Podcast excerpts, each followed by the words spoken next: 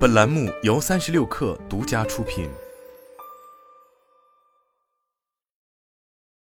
本文来自最前线。万亿级的赛道才刚刚开启，当下储能市场正吸引着四面八方的玩家们跨界入局，充电桩厂商也是其中一股势力。在近期举办的一色第二届中国国际储能展览会上，西安领充创想新能源科技有限公司发布了一百度电和两百一十五度电两款分布式储能产品。进一步发力工商业储能业务，这家充电桩起家的创业公司已经将储能列为了两大核心业务之一。领充新能源的创始人袁庆明曾经担任新能源汽车充电龙头公司特来电副总裁、西安研发中心总经理，后离职于二零二零年六月创立领充新能源。成立之初便聚焦两大业务，一是新能源车相关的充换电、车载充电等，另一个则是储能及微电网业务。储能和充电桩的上端都是电网。下端都是电池，技术是非常相似的。充电桩到最后的发展，必然要融入到电力系统中，成为电网新型电力系统或微电网的一部分。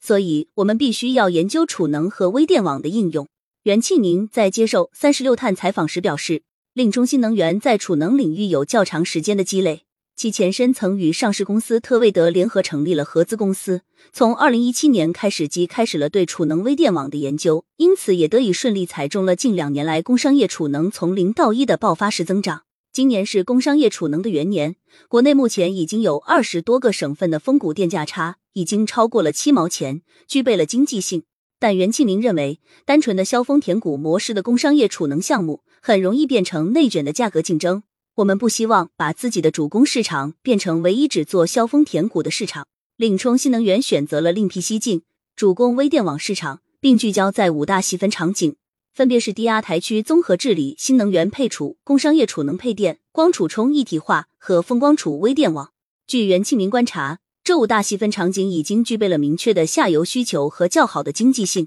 以光储充一体化项目为例。领充新能源曾示范过数十个项目，袁庆明发现，从二零二零年起，一体化项目逐渐有了经济效益。二零二二年的经济效益已经十分明显。一体化项目既能从电价差中套利，又能消纳新能源发电，还能支撑容量，收益来源更加多元化。目前，浙江省由于峰谷价差较高，且每天可以两充两放，成为了工商业储能的第一省。袁庆明表示，单做消峰填谷的话，浙江的收益率是最高的。但如果是光储充一体化项目，上海市和其他省的收益率也是很高的。上海市的充电桩场景里上储能已经是必然趋势了。今年工商业储能增长十分迅猛。据高工产研初步预计，二零二三年国内工商业储能新增装机规模将达八 GWh，同比增长百分之三百。但袁庆明认为，对待储能市场不应该盲目乐观，储能市场仍不成熟，存在不小的安全隐患。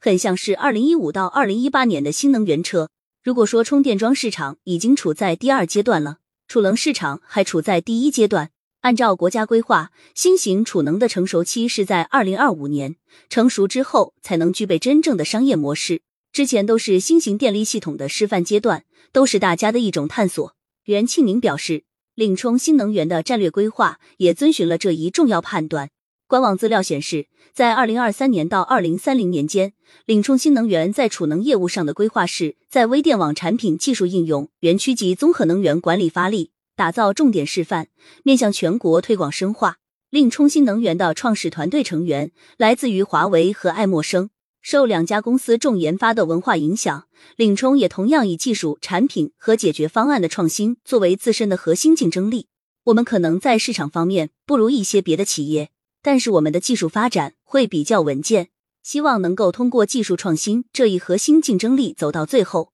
袁庆明表示，